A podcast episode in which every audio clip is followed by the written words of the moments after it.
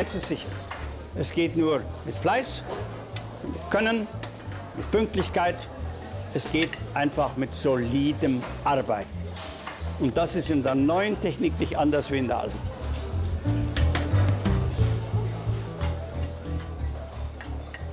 Hallo und herzlich willkommen, liebe Zuhörende, liebe Qualitätsinteressierte. Steht bei Ihnen vielleicht gerade ein Audit kurz bevor oder haben Sie das diesjährige Audit schon durchgeführt? Sehen Sie es als Pflichtaufgabe oder als Nutzenstiftung für Ihre Organisation? Oder beides? Über Audits lässt sich eine Menge sagen und genau das ist heute auch unser Fokus. Die Situation von Audits in Organisationen. Lasst uns also über das Auditieren sprechen. Ich freue mich sehr, dass ich dazu heute zwei Kollegen als Gäste an meiner Seite habe. Zum einen Benedikt Sommerhoff, Leiter Themenfeld und Qualität und Innovation bei der DGQ. Herzlich willkommen, lieber Benedikt. Hallo, Nathalie. Und zum anderen Thomas Wurzmeier, ebenfalls bei der DGQ. Dort leitet er das Themenfeld Normung. Schön, dass du dabei bist, Thomas. Ja, danke schön. Grüß dich, Nathalie. Ich begrüße auch Sie und euch recht herzlich, die dem DGQ-Podcast folgen. Mein Name ist Nathalie Rittgasser. Ich bin aus dem Bereich Netzwerkmanagement bei der DGQ. Und jetzt steigen wir ein. Thomas, nimm uns doch einmal mit. Was ist dein Erfahrungshintergrund? Was sind deine Aufgaben? Und warum beschäftigst du dich so viel mit dem Thema Audit? Ja, Nathalie, das hat verschiedene Ansatzpunkte. Ich habe mich viele Jahre hier bei der DGQ mit dem Thema ähm, Ausbildung und Zertifizierung von Qualitätsfachpersonal und Auditoren beschäftigt und in dem Zusammenhang auch äh, in der Normung mitgearbeitet, an den Regelwerken, die sich mit dem Thema Auditplanung, Auditdurchführung, Auditorenkompetenz beschäftigen. War insofern sowohl 2011 als auch 2018 bei der 1911 dabei, national und international. Und auch im Zusammenhang mit der Auditierung Third-Party-Audits also Zertifizierungsstellen und den entsprechenden Regelwerken war ich viele Jahre mit aktiv, 17, 21 und so weiter und habe dort äh, sozusagen auf der normativen Seite viele Diskussionen mitgemacht und Erfahrung sammeln dürfen. Und zum anderen bin ich auch selber seit über 20 Jahren Auditor intern, extern, national und international und habe da zu verschiedenen Fragestellungen selber Audits durchgeführt und einige Erfahrungen sammeln können, die wir heute ein bisschen diskutieren wollen. Ja, vielen Dank. Und Benedikt, vor welchem Hintergrund engagierst du dich für das Thema und wie siehst du deine Rolle? Ich habe mich eigentlich viele Jahre lang, die ich ja auch schon für die DGQ tätig bin, ferngehalten vom Thema Audit. Ich habe das nicht besonders gemocht, das Thema, und wollte auch selber kein Auditor sein. Ich habe viele EFGM-Assessments gemacht, habe später gemerkt, dass ähm, es da viele Überschneidungen gibt. Also ich habe über 100 EFGM-Assessments gemacht. Ich habe also in dem Sinne auditiert. Meine Beschäftigung mit dem Audit begann, als mich der Kollege Wilhelm Fleur von Vorwerk fragte, ob ich Vorwerk dabei unterstützen würde, das Audit zu agilisieren. Ich habe erstmal die Frage gar nicht verstanden, weil Agilität und Audit passten für mich nicht zusammen. Wir haben dort aber ein paar ganz tolle Dinge ausprobiert äh, bei Vorwerk und da habe ich das Audit sozusagen nochmal mit neuen Augen gesehen. Wir haben auch Problematiken rund um das Audit adressiert, die wir auflösen wollten. Und wir haben dann in unseren Experimenten einige so interessante Erkenntnisse gewonnen, dass wir daraus dann auch eine DGQ-Praxiswerkstatt anders auditieren gemacht haben und dort mit den Teilnehmerinnen und Teilnehmern zusammen in vielen Veranstaltungen wieder ganz viele Ideen und Impulse äh, entwickelt haben. Und ich habe dann also meinen Blick immer intensiver auf das Audit gerichtet, habe auch ja, einen kritischen Blick darauf gerichtet und mir sind ein paar faszinierende Dinge aufgefallen. Und seitdem habe ich dazu viel publiziert und wieder viel Feedback bekommen. Das heißt, ich, ähm, mich hat es reingezogen und ich ähm, bin jetzt sozusagen immer noch am Thema dran und damit befasst. Also die Durchführung von Audits insbesondere ja auch, ähm, Thomas, da möchte ich mal ein Zitat nehmen, das hast du in der Fachzeitschrift QZ Online ähm, auch in deinem Artikel erwähnt. Fake-Audits sind Ressourcenverschwendung. Entweder richtig oder gar nicht. Genau. Was meinst du denn damit? Ja, damit meine ich, dass äh, Audits immer nutzenorientiert sein sollen und Wirkung zeigen. Also Wirksamkeit und Nutzenorientierung als Hauptstichworte bei der, im Zusammenhang mit der Durchführung von Audits. Und dass man alle Aktivitäten, die sich darum ranken, darauf auf diese Zielsetzung aus richten sollte. In der Praxis sehen wir halt häufig, dass Audits nicht immer sehr zielführend durchgeführt werden, dass es verschiedene Probleme bei der Auditplanung und Durchführung gibt. Und diese Aussage von mir zielte eben darauf, die Wirksamkeit und Nutzen in den Vordergrund zu stellen und dafür zu sensibilisieren, dass man, wenn man sich mit Audits beschäftigt, es bitte in diesem, in dieser, mit dieser Zielvorstellung machen sollte. Über Nutzen und Wirkung, Benedikt, habt ihr sicherlich äh, auch ganz viel gesprochen, wenn ihr sagt, agil auditieren. Was waren da eure Diskussionspunkte? Ja, es war auch so, dass ähm, dort äh, auch der Nutzen immer, immer intensiver in Frage gestellt wurde oder der Nutzen einfach nicht mehr erkannt wurde. Und ähm, wir haben geschaut, warum ist das so und wozu hat das geführt. Und wir haben da zwei Thesen daraus abgeleitet. Die eine ist, ein Audit muss überhaupt keinen Nutzen erzielen. Oder erweitert gedacht, es kann sein, dass im ganzen Auditprogramm wenig oder kein Nutzen entsteht und trotzdem muss man es machen. Und das betrifft insbesondere Reifeorganisationen, dass dort ein Audit eine Pflicht ist, gemacht werden muss. Man kann aus guten Gründen es nicht nicht machen. Die Erwartungen an einen Return und Invest, der sehr ausgeprägt ist, gerade in Industrieunternehmen, der wird aber häufig systematisch enttäuscht. Ähm, also gerade auch in Reifenorganisationen sind sowohl einzelne Audits als auch das Auditprogramm so dass auch wenn die Audits gut gemacht haben, kein großer Nutzen entsteht.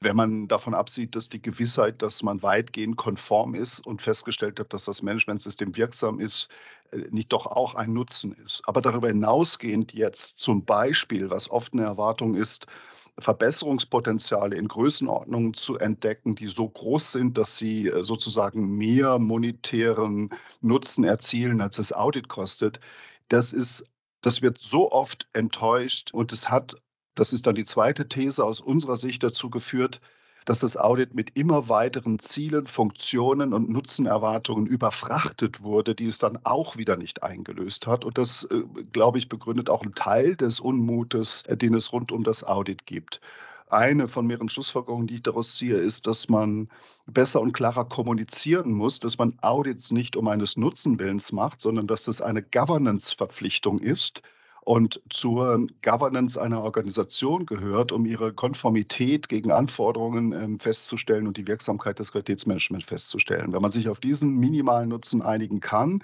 muss man nicht weitgehend darüber hinausgehen. Und das sind auch die Pflichtforderungen, die Pflichtanforderungen, die an interne und externe Audits gestellt worden werden. Darüber hinaus kann man freiwillig sehr viel mehr machen darf dann aber nicht übertreiben mit dem Nutzenversprechen. Da muss man auch einen realistischen Blick dafür entwickeln, was denn wirklich unterm Strich dabei rauskommt. Thomas, Pflichtaudits, reife Organisationen, Nutzen und Nutzenversprechen. Wie siehst du das? Ja, ähm, kein Nutzen würde ich ja deutlich widersprechen wollen. Also ich denke, Konformitätsbewertung ist auch ein Nutzen, wenn er denn gewollt ist und notwendig, ist das eben das erwartete Ergebnis, die Konformität mit, mit Anforderungen zu bestätigen. Das habe ich ja zugestanden, dass das ein, ein Nutzen ist, der aber nicht monetarisierbar ist. Ähm, ja. ja, das muss ja auch nicht sein. Also ich sage mal vom Grundsatz her, man muss natürlich erstmal doch differenzieren, welche Art von, von welcher Art von Audit rede ich hier. Wir reden jetzt im Moment von Konformitätsbewertungs- und internen Audits, äh, die sich irgendwo ranken um Systembewertung beziehungsweise Prozess, prozessbezogene Audits. Es gibt natürlich noch ganz viele andere Arten von Audits. Aber bleiben wir jetzt mal bei diesem Thema. Dann würde ich sagen, ganz wichtig ist die Differenzierung. Was will ich mit dem Audit? Was ist das Ziel? Was ist das erwartete Ergebnis? Das würde ich dann eben auch als Nutzen bezeichnen wollen.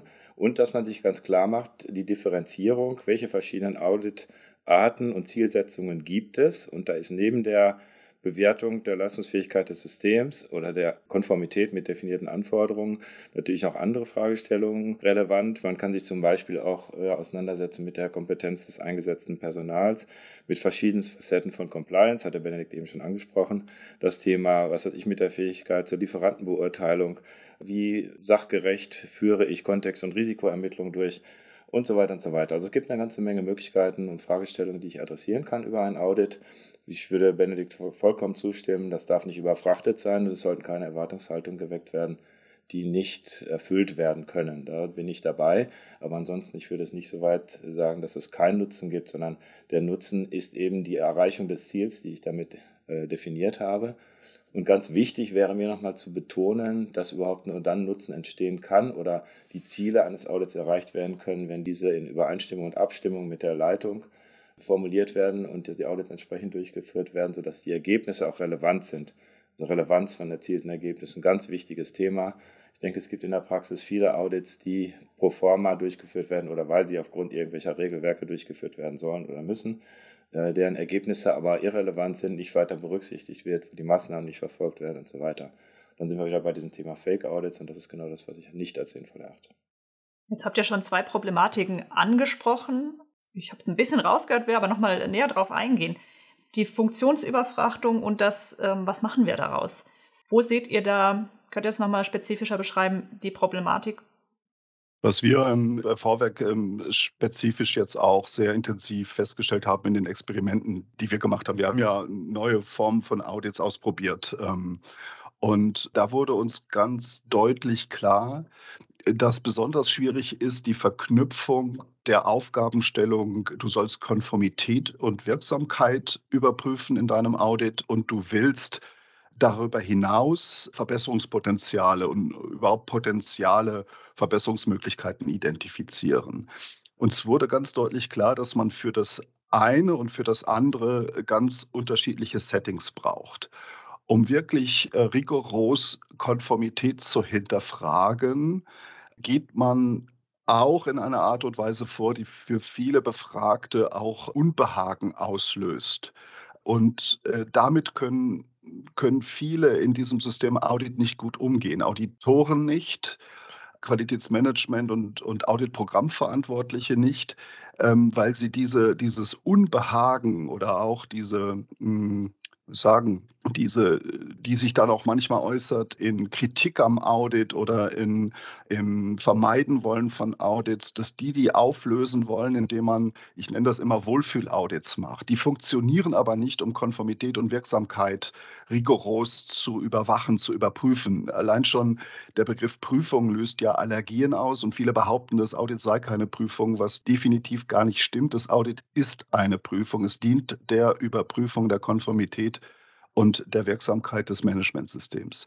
Wenn man Verbesserungspotenziale identifizieren will, braucht man ein Setting, in dem es klug ist, offen zu sein, offen zu sprechen. Es ist nicht so, dass die Mitarbeiter äh, gerade auch bei Vorwerk nicht Duckmäuser sind oder sich nicht, nichts trauen, sondern die, die, haben, die legen in Konformitätsaudits eine kluge äh, Verschlossenheit an den Tag. Die wissen, dass es besser ist, nicht zu viel zu sagen, nicht zu viel zu offenbaren. In so einem Setting kommt man nicht an Verbesserungspotenzial. Da brauche ich ein völlig anderes Setting. Unsere Schlussfolgerung war, wenn ich ein Setting erzeugen will, in dem es klug ist, offen zu sprechen und Blicke hinter die Kulissen zu gewähren, um echte Verbesserungspotenziale zu entdecken, dann lasse ich besser die Konformitätsthemen raus.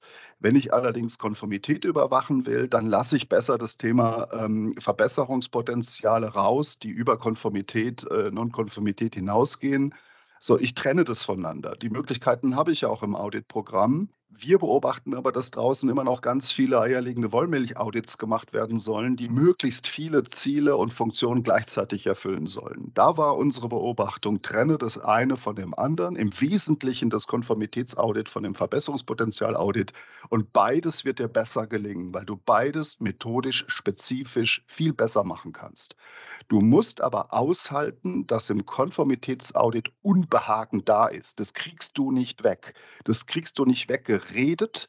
Das kriegst du auch nicht wegauditiert, sondern das müssen die beiden Seiten einfach miteinander aushalten lernen. Diese Lästigkeit des Audits, dieses äh, Unbehagen im Audit, die kriegen wir wahrscheinlich nicht weg, wenn wir gut genug rigoros Konformität überprüfen wollen.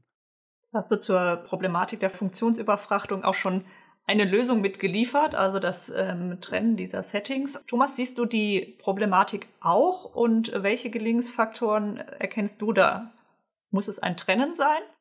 Also grundsätzlich äh, stimme ich zu, dass es diese äh, Situation gibt und dass das, äh, diese Analyse für viele Situationen zutreffend ist. Ähm, aber ich hatte ja eben schon erwähnt, im Prinzip kann ich das damit lösen, wenn ich mir im Vorfeld sehr deutlich klar mache, welche Zielsetzung verfolge ich mit dem Audit. Und da ist sagen wir, mal, die Feststellung von Konformität gegenüber definierten Kriterien das eine, ganz klare Aufgabenstellung. Das andere ist, Verbesserungspotenziale oder KVP-Ansatz zu auditieren, der auch alle möglichen Facetten äh, beinhalten kann, der sehr umfangreich sein kann. Und das sauber zu trennen und im Vorfeld bei der Auditplanung entsprechend zu berücksichtigen, ist ein ganz maßgeblicher Punkt. Ein zweiter, wo ich noch darauf eingehen möchte, ist natürlich auch dieses Thema Kompetenz der Beteiligten, also Kompetenz der Auditoren. Die muss gegeben sein, um diese Differenzierung und diese Auseinandersetzung mit den Fragestellungen ganz klar adressieren zu können. Die Auditoren müssen sich ganz deutlich über ihre Rolle und ihre, die Zielsetzung ihrer Arbeit klar sein aber auch natürlich ganz genauso die Auditierten und auch die Auditauftraggeber, also sprich diejenigen, die als Partner im Audit Informationen preisgeben sollen und wollen. Und natürlich müssen die auch diese Offenheit haben, wenn es darum geht, Verbesserungspotenziale herauszufinden.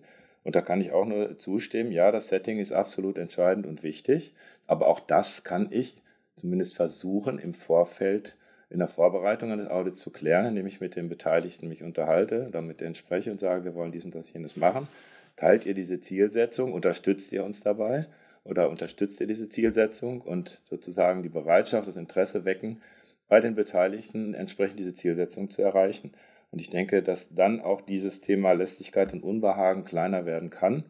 Natürlich habe ich immer Personen, die sich versuchen rauszuhalten. Ich meine, die, die, erste Form ist ja gar nicht da zu sein. Das ist ja auch ein häufig, äh, häufiges Phänomen, dass man im Audit krank ist oder ein Vertreter da ist oder gar nicht niemand da ist. Auch diese Fragestellung gibt es natürlich, das muss man auch nicht verschweigen. Das andere ist eben, äh, möglichst zu, zu bunkern, nichts zu sagen.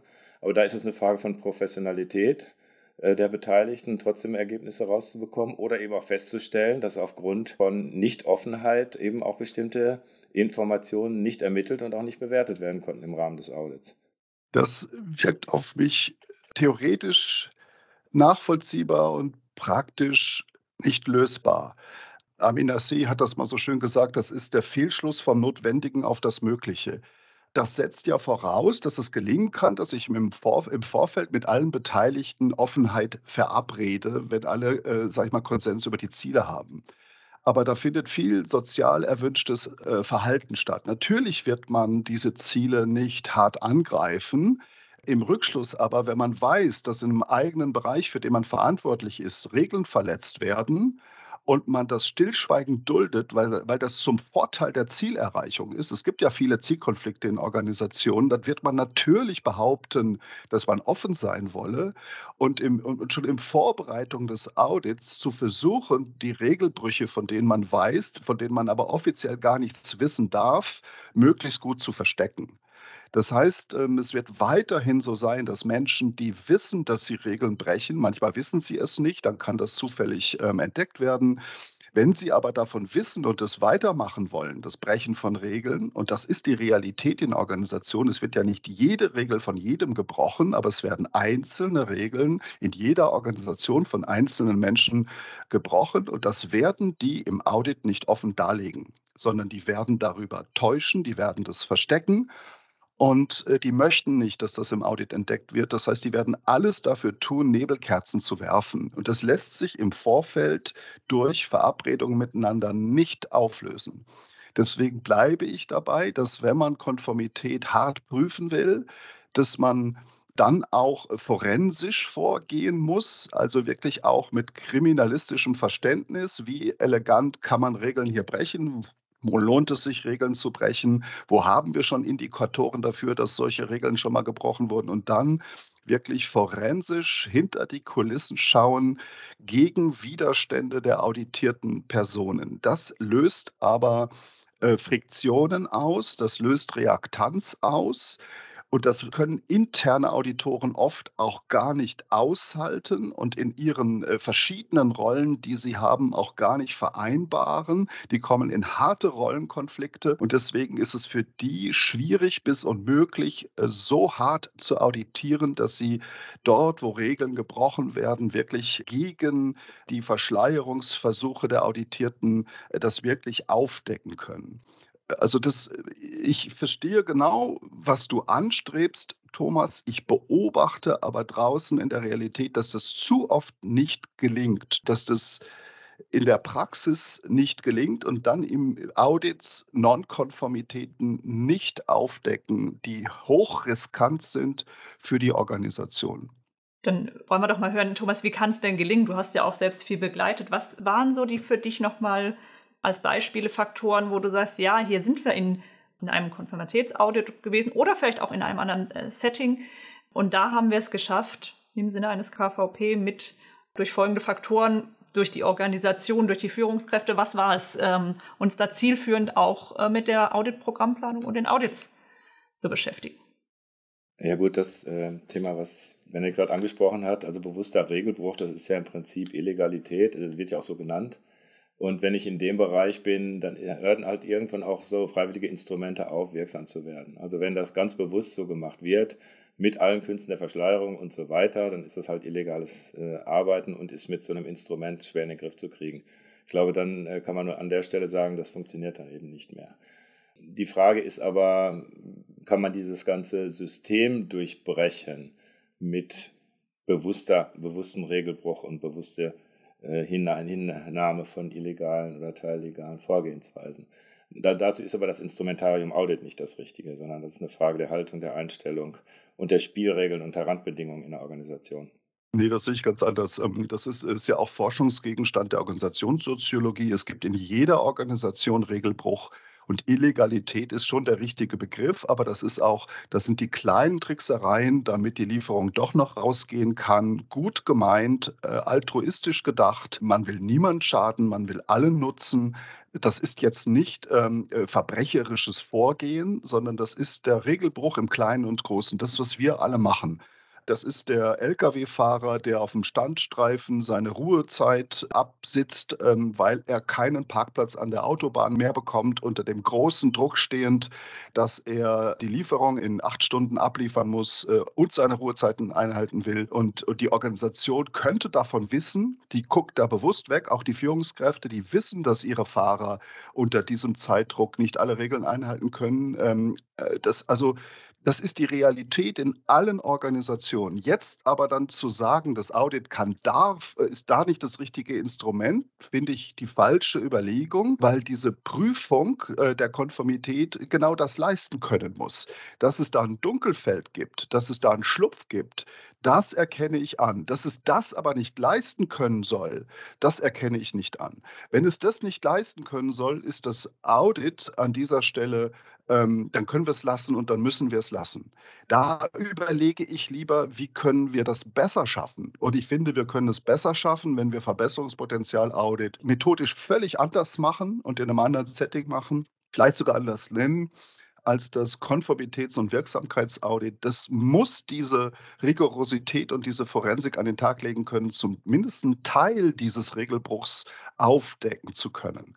Ein vergleichbares Problem hat die interne Revision und auch die Wirtschaftsprüfung, denen immer wieder Dinge da durchgehen, aber die sind genau dafür gedacht, dass die sie aufdecken. Wenn ihnen das nicht gelingt, dann machen die das methodisch falsch. Und wir müssen uns ernsthaft auch überlegen, dass wenn wir solche Dinge überwiegend nicht entdecken, ob wir es nicht auch methodisch falsch machen. Du hast aber auch von verschiedenen Auditarten gesprochen, Thomas. Genau.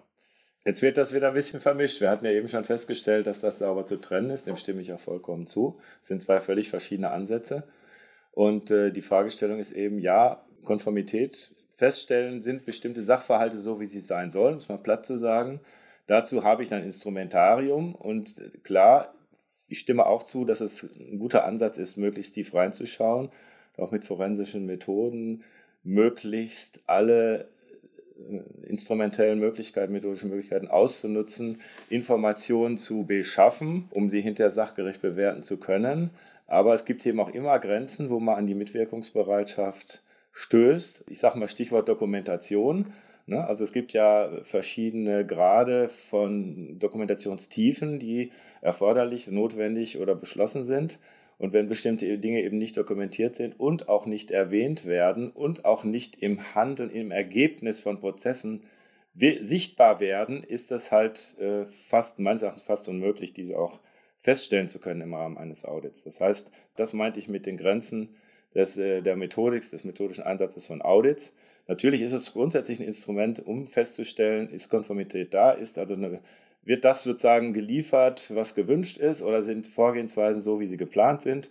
Aber eben, wenn ich auf allen Ebenen illegale, teillegale Ansätze habe, die verhindern, dass ein Auditor in die Lage versetzt wird, diese Informationen zu sammeln oder zu bekommen, dann sind da die Grenzen des Audits. Das wollte ich damit ausgedrückt haben. Jetzt haben wir zum Teil sehr kritische Blicke auch darauf geworfen, was äh, so in den Organisationen passierte, sicherlich auch noch passiert und vielleicht finden sich auch einige wieder. Und ich möchte mal ein bisschen zuversichtlich in die Zukunft mit euch gucken. Was sind denn für Trends erkennbar? Was hilft uns denn da jetzt raus? Also ich sage mal ein paar Diskussionsstichworte ähm, im Umfeld, die ich so mitgenommen habe. Wir haben in der DGQ ja einige Personen und Gruppen, die sich mit dem Thema beschäftigen, die sich zum Beispiel damit auseinandersetzen, inwieweit kann man agile Methoden einsetzen oder verbinden äh, mit der Planung und Durchführung von Audits, äh, das Ganze ein bisschen flexibilisieren, anpassen, also agiler sein in dem Sinne, dass aufgrund der sich doch deutlich stärker verändernden Randbedingungen äh, das Audit äh, auch angepasst werden kann äh, im Hinblick auf die Zielsetzung, auf die Beteiligten, auf veränderte Vorgehensweisen. Und also diese Agilisierung und Flexibilisierung wäre ein Thema. Dann natürlich auch Anwendung ausprobieren verschiedener Methoden und Vorgehensweisen. Also so ein Stichwort, das jetzt auch nicht neu ist, aber auch zunehmend gemacht wird, dass man sozusagen mal von hinten nach vorne auditiert, also ausgeht vom Prozess und dann in der Prozesskette vom, vom Produkt, von der Dienstleistung nach vorne durchgeht und guckt, inwieweit ist das alles gut äh, geregelt und funktioniert. Ein anderes Stichwort wäre Flexibilisierung durch Remote Audits, das große Thema der letzten drei Jahre. Audits aus der Ferne bzw. Remote äh, ist sicherlich auch eine Flexibilisierung des Instruments, was viele Vorteile bietet und wo auch viele Überlegungen derzeit angestellt werden, wie man das in Zukunft möglichst gut machen kann. Da wäre vielleicht jetzt nochmal auch perspektivisch genannt, dass es da auch gerade Normungsaktivitäten gibt zu dem Thema. Es gibt eine neue ISO-Norm 17012, Einsatz von Remote-Audit-Methoden, wo wir als DGQ auch intensiv dran mitwirken.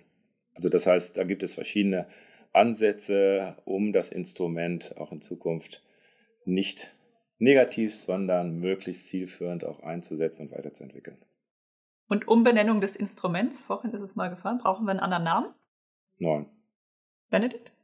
Also für einige sag mal, Unterscheidungen wäre es total sinnvoll, nicht alles Audit zu nennen, was im Audit-Programmplan steht. Aber auf deine Frage hin, was sind Lösungsansätze? Ich, ich kann da vier benennen. Wir haben die auch gerade in der aktuellen ähm, Impulspapierreihe der DGQ beschrieben. Wir, das sind äh, Wilhelm Fleur, ehemals Vorwerk, Gabriele Wöllmann und ich. Und das ist erstens, Audits funktionsspezifisch zu machen eine Funktion, eine darauf spezialisierte Methode, methodenrein, funktionsrein zu bleiben und keine eierlegenden Wollmilchsau-Audits zu machen, funktionsspezifische Audits. Das zweite ist Rollenklärung, um die äh, insbesondere die internen Auditoren aus diesen massiven Rollenkonflikten zu bringen. Ein Ansatz ist, ähm, äh, extern intern zu auditieren. Da entstehen keine Rollenkonflikte. Und der dritte Ansatz ist ähm, eine integrierte Audit-Programmplanung, dass die, die jegliche äh, Konformitätsprüfung einbezieht.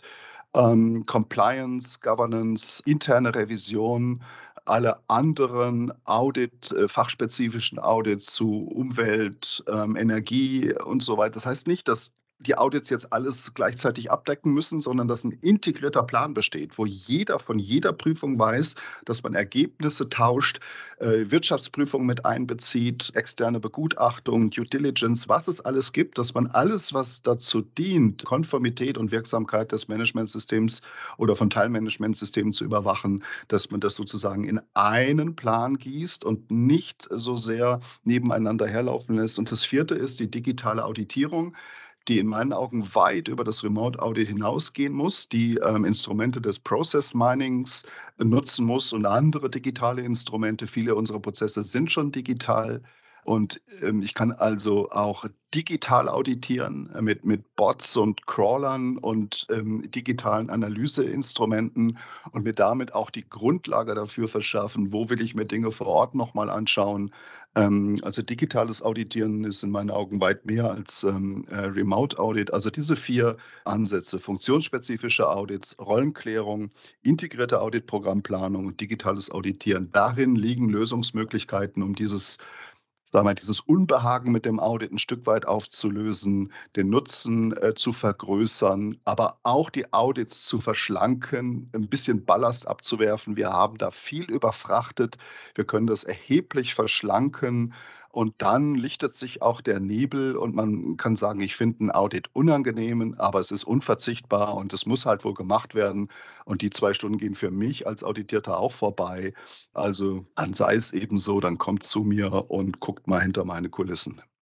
Vielen Dank, ihr beiden, für die ähm, vielfachen Eindrücke heute. Wir haben, glaube ich, den Finger da ein bisschen in die Wunde gelegt, um mal wirklich kritisch zu schauen, äh, welche Problematiken sind denn da bei den Audits, so wie wir sie heute erleben, wie ihr sie vor allem auch erlebt. Über Auditarten haben wir gesprochen, über eine differenzierte Betrachtung und welche neuen Methoden es auch gibt, um äh, den Nutzenstiften für die Gesamtorganisation herbeizuführen. Wenn wir uns jetzt in ein paar Jahren hier nochmal in so einem Rahmen treffen würden, was wäre denn euer Wunsch, worüber wir dann sprechen? Über Rock am Ring? Ganz was anderes. Also dann ist das Thema des Audits nicht mehr das große Thema, das den Raum einnimmt, sondern dann äh, eingeflossen in die. Also ich denke, das wird uns noch viele Jahre beschäftigen. Wir werden viele Jahre daran arbeiten, dieses bedeutende Instrument einfach zum Funktionieren zu bringen und im Funktionieren zu halten. Also ich denke, wir werden auch in vielen Jahren noch am Audit arbeiten und uns dazu austauschen müssen.